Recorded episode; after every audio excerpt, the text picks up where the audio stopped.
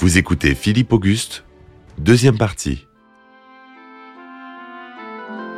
C'est maintenant Philippe qui joue des dissensions entre les quatre frères Plantagenet et leur père. Dès sa première entrevue avec le nouveau roi de France, le vieux Plantagenet est impressionné par sa prudence et son assurance, qualité que doit avoir un roi chevalier, mais qu'il ne retrouve pas chez ses fils. Après la mort brutale de deux d'entre eux, Richard n'a plus qu'un frère, le prince Jean. Mais on apprend en 1187 une terrible nouvelle venue d'Orient. Le sultan d'Égypte Saladin s'est emparé de Jérusalem. Alors que tous nos héros font vœu de croisade, à l'exception de Jean, pendant les préparatifs, les combats reprennent et la prophétie de Merlin de s'accomplir. Philippe se rapproche de Richard et affronte avec lui le vieux roi Henri pour qui c'est la dernière bataille. Le roi Philippe Auguste va l'aider dans sa lutte contre son père. Michel de Decker, écrivain d'histoire. Euh, et va lui favoriser euh, l'accession donc au pouvoir. Parce que Philippe Auguste et Richard étaient très liés et très amis à l'origine. Ce fameux traité d'Azel Rideau est un traité qui a précédé de quelques jours la mort euh, du roi Henri II Plantagenet. Marie-Ève Schaeffer, responsable de la forteresse de Chinon. Il était pourchassé par le roi de France et par ses fils, notamment Richard Cœur de Lion. On dit que ce traité d'Azel Rideau est une paix honteuse pour Henri II Plantagenet. Par ce traité, il prend connaissance aussi euh, de la trahison euh, de son dernier fils, euh, Jean Santerre. Et il va reconnaître par ce traité un certain nombre de territoires au roi de France, ainsi que le mariage de son fils, Richard Cœur de Lion, avec la sœur du roi de France, Aélis. Vaincu, Henri se soumet pour la première fois de son existence qui s'achève. Apprenant que même Jean a participé à le trahir, il meurt seul le 6 juillet 1189. Henri II euh, Plantagenet euh, finit ses derniers jours euh, abandonné de sa famille et de ses enfants. Donc il, il vient jusqu'à Chinon, où il va passer ses derniers jours et où il mourra seul et abandonné de tous.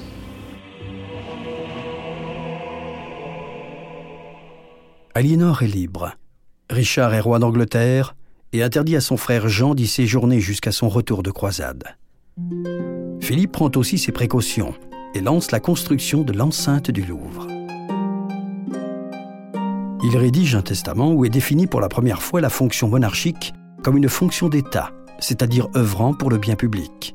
Il délègue ses pouvoirs non pas à des grands du royaume, mais à des représentants de l'État, eux-mêmes contrôlés par un conseil de notables. C'est cette organisation qui finira par faire la différence. Les deux rois, Richard et Philippe, partent pour la troisième croisade ensemble le 4 juillet 1190, avant de prendre deux routes différentes, qui les font se retrouver en Sicile en septembre, où ils attendent le printemps.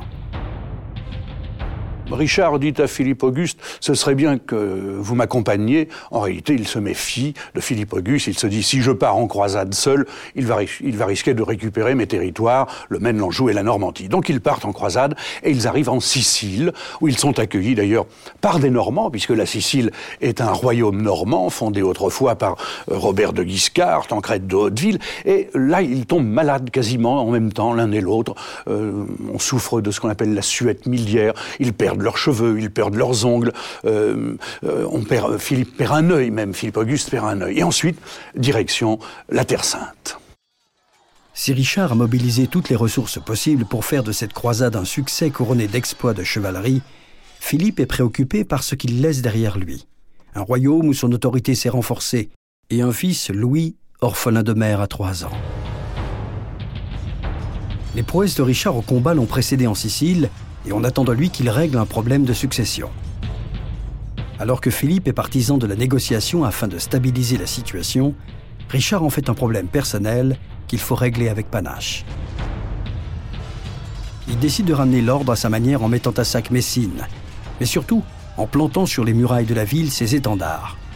La fierté du roi de France est particulièrement éprouvée. Tandis que Philippe traverse directement la Méditerranée pour rejoindre Saint-Jean d'Acre, Richard passe par Chypre, île dépendante de l'Empire byzantin, mais dont le prince, à la recherche d'autonomie, collabore avec Saladin. L'occasion est belle pour Richard d'ajouter une ligne à la liste de ses exploits. Chypre est conquise. Il peut maintenant rejoindre Saint-Jean d'Acre, où Philippe peine à prendre la ville. Avec Richard, la ville tombe. Les deux manières flottent cette fois-ci ensemble. Le duc d'Autriche veut aussi planter son étendard. Richard lui refuse ce droit et traîne sa bannière dans la boue. Très rapidement, on va voir que la mésentente va s'installer euh, sur la Terre Sainte entre euh, Richard et, entre son ami Philippe Auguste, une amitié dont il faut se méfier. Parce que Philippe Auguste, lui, veut absolument euh, combattre Saladin, gagner Saint-Jean d'Acre, et Richard arrive en retard. Enfin, on, sent que si l'un est conquérant, l'autre est, hésitant. Et Philippe Auguste va dire, bon, dans ces conditions, ça suffit, je rentre. La prochaine étape est Jérusalem. Cela sera son Philippe, malade, préoccupé par les affaires de son royaume.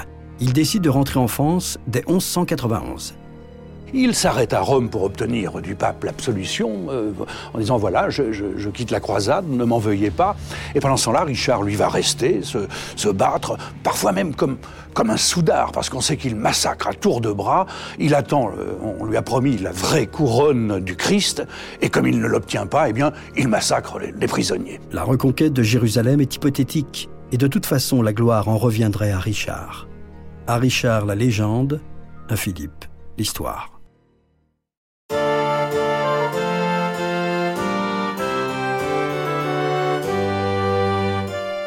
Devant Jérusalem, Richard, sans les troupes de Philippe, doit composer avec Saladin. Le lieu saint reste aux mains des musulmans, mais les chrétiens pourront s'y rendre en pèlerinage. Richard refuse de rentrer dans Jérusalem en pèlerin, puisqu'il rêvait d'y rentrer l'épée à la main. En octobre 1192, il prend la mer. Une tempête l'oblige à changer d'itinéraire. Il doit traverser le duché d'Autriche, où le duc ne l'a pas oublié. Malgré son déguisement, Richard est capturé et vendu à l'empereur germanique que Philippe a eu tout loisir de ranger de son côté. Maintenant que Richard n'est plus croisé mais toujours absent, Philippe complote avec le prince Jean qui se proclame roi.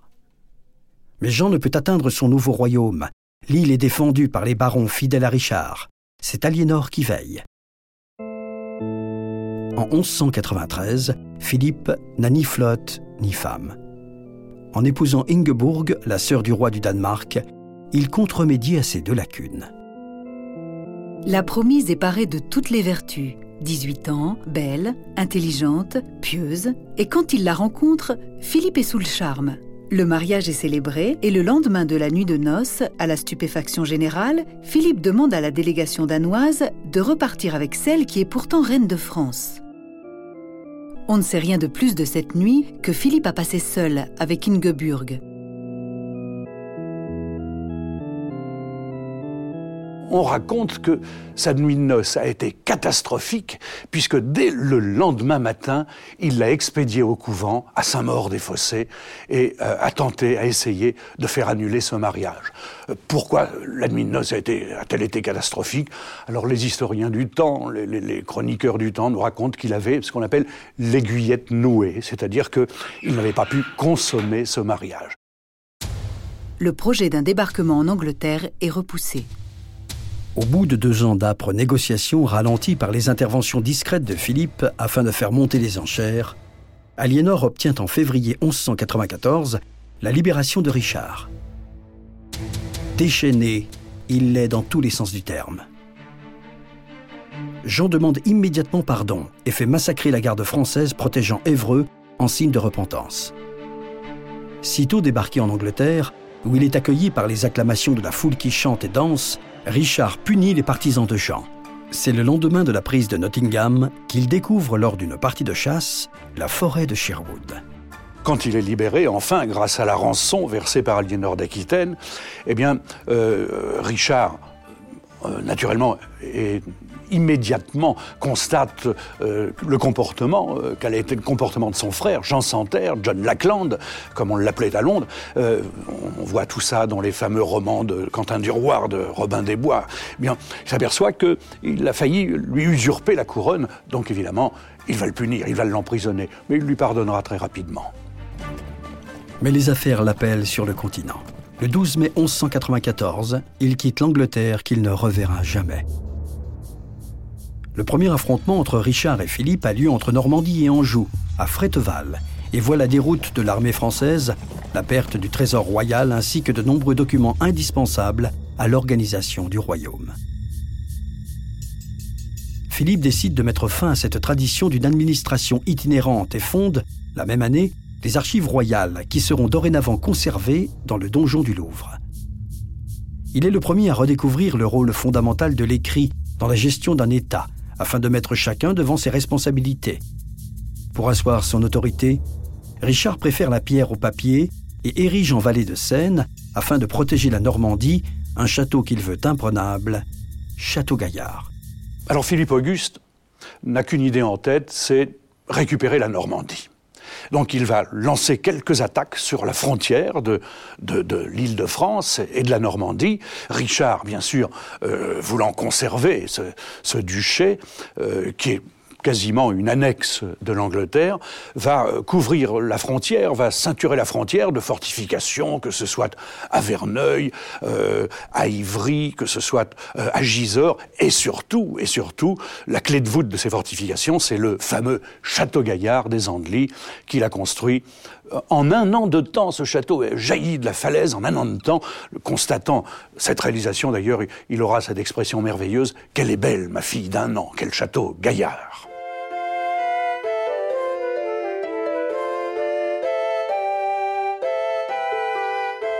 Comme leur nom l'indique, les forteresses et les châteaux sont des lieux fortifiés. Marie-Ève Schaeffer, responsable de la forteresse de Chinon. Euh, ils étaient donc euh, surtout destinés à, protéger et à maîtriser un territoire.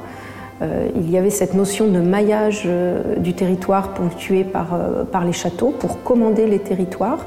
Et on le, voit bien à Chinon avec ce site de hauteur qui est placé sur un, éperon rocheux qui lui permet de surveiller les alentours et d'avoir une position privilégiée. Tout irait bien si Richard honorait la couche de sa femme. Philippe, lui, est amoureux. Il épouse en troisième noces Agnès, qui lui donne deux enfants. Richard n'aura jamais d'enfant légitime. Il semble qu'il ait décidé d'assumer dans la mesure du possible son homosexualité. Ou bien croit-il qu'il a le temps? Son esprit chevaleresque le pousse à défier la mort pendant les combats. Et alors qu'il enchaîne les victoires en Normandie, le destin le rappelle une dernière fois en Aquitaine, où le vicomte de Limoges est passé du côté français.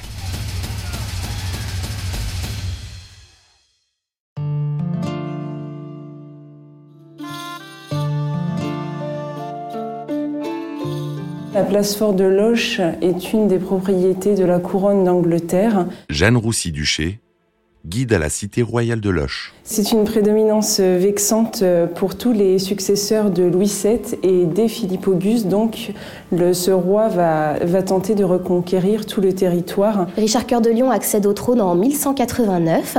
Anna Brisson, guide à la cité royale de Loche. Mais il sera fait prisonnier à son retour de croisade et Philippe Auguste en profitera à ce moment-là, en tout début 1194, pour reprendre Loche, la place forte, la, forteresse. Euh, Richard, une fois libéré, va revenir en France et le 13 juin de cette même année, 1194, il va reprendre Loche dans ce qu'on dit aujourd'hui être un assaut irrésistible de trois heures.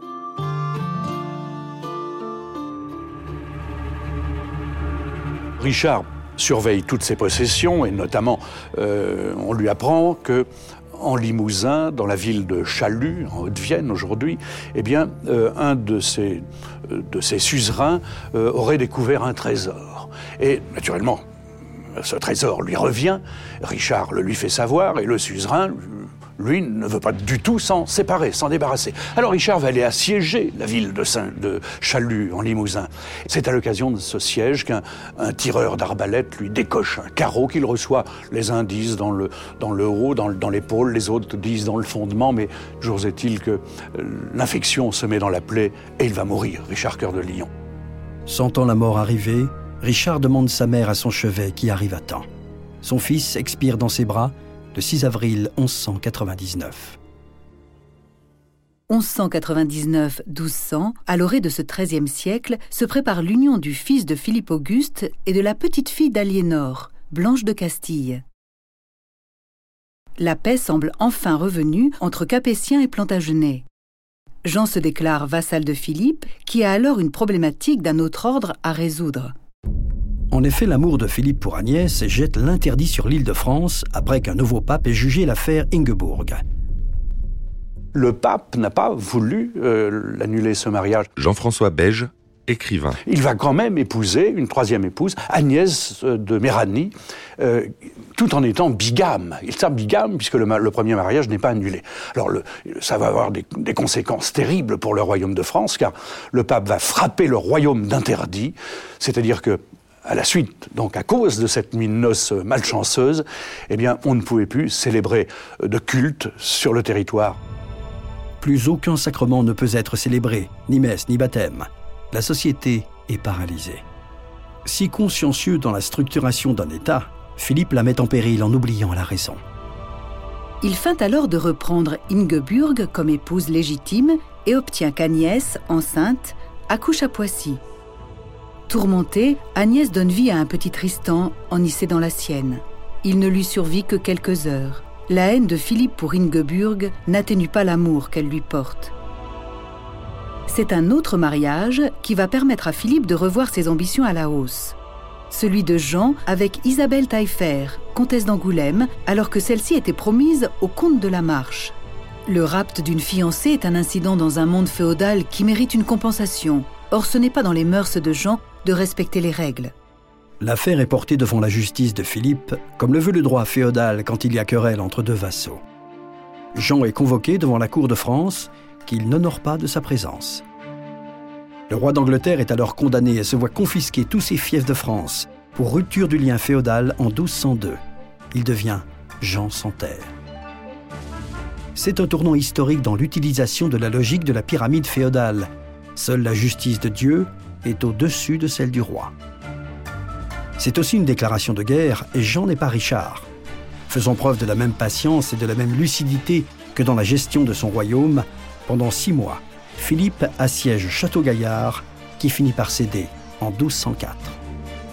La porte de la Normandie est grande ouverte et le Capétien prend possession de tous les territoires des Plantagenets au nord de la Loire.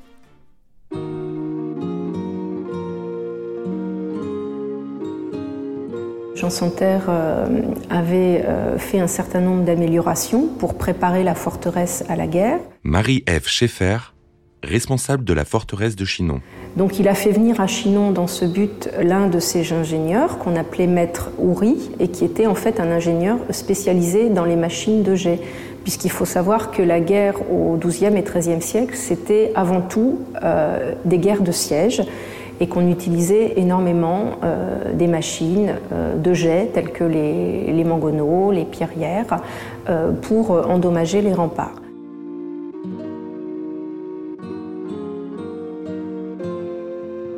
Le siège le plus important, il aura lieu en 1204-1205, un siège d'une année entière, et l'assaut final aura lieu au mois d'avril. Ce sont les troupes françaises, avec à leur euh, tête Philippe Auguste, qui réussiront à reprendre définitivement Loche au Plantagenet. Euh, à l'époque, la, forteresse était défendue par 120 hommes environ, et euh, Jean Santerre perd sa forteresse.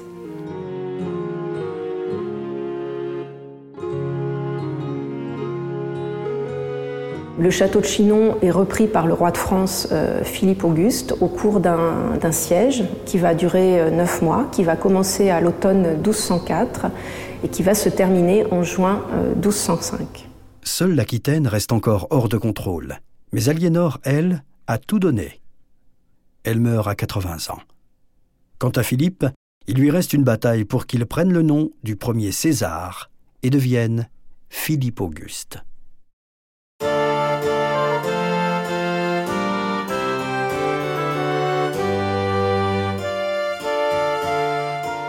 Après avoir renversé le rapport de force avec les Plantagenets, l'ambition de Philippe fait peur. Certains ont pris l'habitude de l'autonomie et voient d'un mauvais œil les projets du Capétien, faire respecter la justice et le droit, créer un État monarchique et agrandir son territoire. Jusqu'où? Malgré les efforts de l'Église et d'hommes comme Bernard de Clairvaux, malgré les romans de chrétiens de Troyes, les grands du royaume n'agissent pas tous en fonction du bien commun, mais bien par ambition. Philippe avait fait en sorte que son ami d'enfance, Renaud, soit à la tête du comté de Boulogne, fief stratégique. Pourtant, celui-ci se range aux côtés du Plantagenet. Jean Santerre va aussi pouvoir compter sur le nouvel empereur germanique, Othon IV, qui est son neveu. Philippe Auguste envisage maintenant, puisqu'il s'est emparé de la Normandie, la Normandie est devenue française en 1204, l'année de la mort d'Aliénor d'Aquitaine. Michel de Decker, écrivain d'histoire. Et il envisage même maintenant d'envahir l'Angleterre comme l'avaient fait Guillaume le Conquérant et Jules César autrefois. Mais ça ne plaît pas évidemment à la plupart des souverains européens. Euh, il va y avoir une coalition contre Philippe Auguste avec l'empereur, notamment l'empereur euh, germanique, avec Jean Santerre, avec euh, tel baron flamand, et tous ces gens-là vont lever une armée gigantesque. Leur stratégie est de prendre l'armée française en tenaille. Jean débarque à La Rochelle et remonte vers le nord, tandis que des Flandres descend le reste des effectifs coalisés. Philippe envoie son fils Louis à la rencontre du roi d'Angleterre, qui choisit la fuite. L'important était de disperser les troupes royales. L'armée de Philippe est composée de fidèles, mais ils sont à un contre trois. Alors que cette armée se rapproche de Bouvines, le dimanche 27 juillet 1214, la coalition impériale est repérée. Mais une bataille n'est pas une guerre, c'est un jugement de Dieu et le vainqueur est son élu. Elle ne peut avoir lieu un dimanche. La tension des derniers jours est tellement palpable que l'empereur décide de ne pas attendre et Philippe de ne pas refuser le combat. La bataille s'engage à midi. Au centre du front, le roi s'expose. Un coup mortel est paré grâce au sacrifice d'un chevalier. Le flanc gauche de l'empereur cède en premier. Les Français se regroupent alors au centre. Othon échappe à la capture de justesse et réussit à fuir en laissant sa bannière à terre. Renaud reste le dernier, enchaînant sorties et replis derrière ses piétons armés de piques. Il veut combattre jusqu'à la mort, mais son cheval est abattu. Grâce à un noyau dur de fidèles, la victoire du roi de France est totale. Il est 5 heures de l'après-midi. Renaud mourra 13 ans plus tard dans la prison dans laquelle il fut jeté le lendemain de Bouvines. Cette rencontre est une rencontre absolument bénie des dieux, si l'on peut dire, puisque euh, il va l'emporter de haute lutte, alors qu'il avait moins de soldats que l'ennemi. Et naturellement, euh, tout le monde va crier au miracle. Qui plus est, cette bataille s'était déroulée un dimanche, donc on a dit que c'était à la grâce de Dieu qu'il l'avait gagnée, et cette bataille de Bouvines allait marquer véritablement le, le coup d'envoi du grand royaume de France, avec l'âme de la France bénie dans le sang de la bataille de Bouvines. L'honneur de la chevalerie se retrouve autour d'un centre d'attraction. Le Capétien qui incarne une notion en train de naître, la patrie. Ce n'est qu'après sa mort que Richard, grâce au roman de chevalerie, exercera le même pouvoir en Angleterre. Philippe Auguste est le dernier roi des Francs et le premier roi de France. Sur bien des aspects, ce n'est plus un roi médiéval, mais un roi moderne. Il a fallu attendre des, des travaux assez poussés. Jean-François Beige, écrivain. Euh, notamment euh, au XXe siècle, avec notamment l'historien américain Baldwin, pour découvrir un peu la personnalité de Philippe Auguste, qui était quelqu'un de d'assez angoissé, d'assez émotif, ce qui ne l'a pas empêché d'être un grand roi. C'était une personnalité un peu paradoxale, c'est-à-dire c'est quelqu'un qui n'est pas, qui n'est jamais serein, et qui est quand même un bon gouvernant, un très bon chef, un chef militaire. Et c'est aussi un, quelqu'un qui a une vision administrative, ce qui fera la force des rois de France. Grâce à sa clairvoyance et à son formidable sens de l'organisation, il a renforcé les finances royales et a pu superposer au réseau administratif féodal un réseau administratif d'État s'appuie sur le développement de l'écrit face aux traditions orales c'est tout le symbolisme du sacre et de l'hommage qui se concrétise sur le papier. Le Capétien représente la puissance publique et il est maintenant le sommet d'une pyramide que seule la base pourra renverser. Philippe Auguste meurt le 14 juillet 1223, après 43 ans de règne.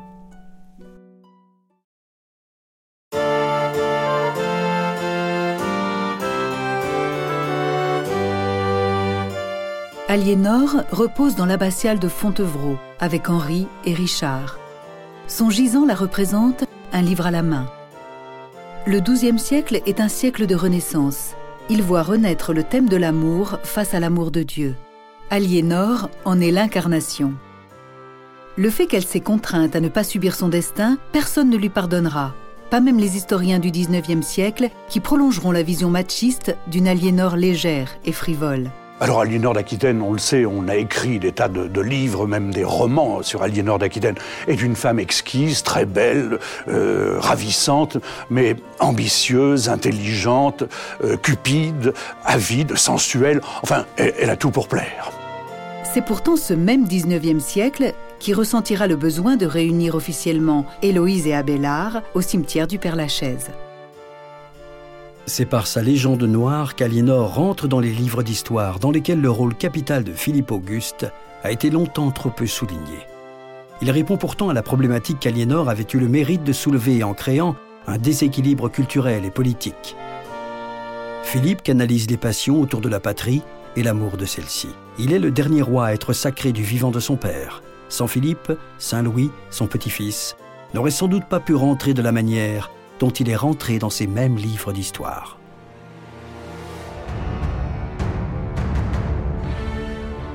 Vous venez d'écouter Roi de France. Si vous avez aimé ce podcast, vous pouvez vous abonner sur votre plateforme de podcast préférée et suivre Initial Studio sur les réseaux sociaux. Roi de France est un podcast coproduit par Initial Studio et Merapi, adapté de la série documentaire audiovisuelle éponyme produite par Merapi. Cet épisode a été écrit par Thierry Bruand et Dominique Mougenot. Il a été réalisé par Dominique Mougenot. Production exécutive du podcast, Initial Studio. Production éditoriale, Sarah Koskiewicz et Mandy Lebourg, assistée de Sidonie Cotier. Montage, Camille Legras. Avec la voix de Morgane Perret.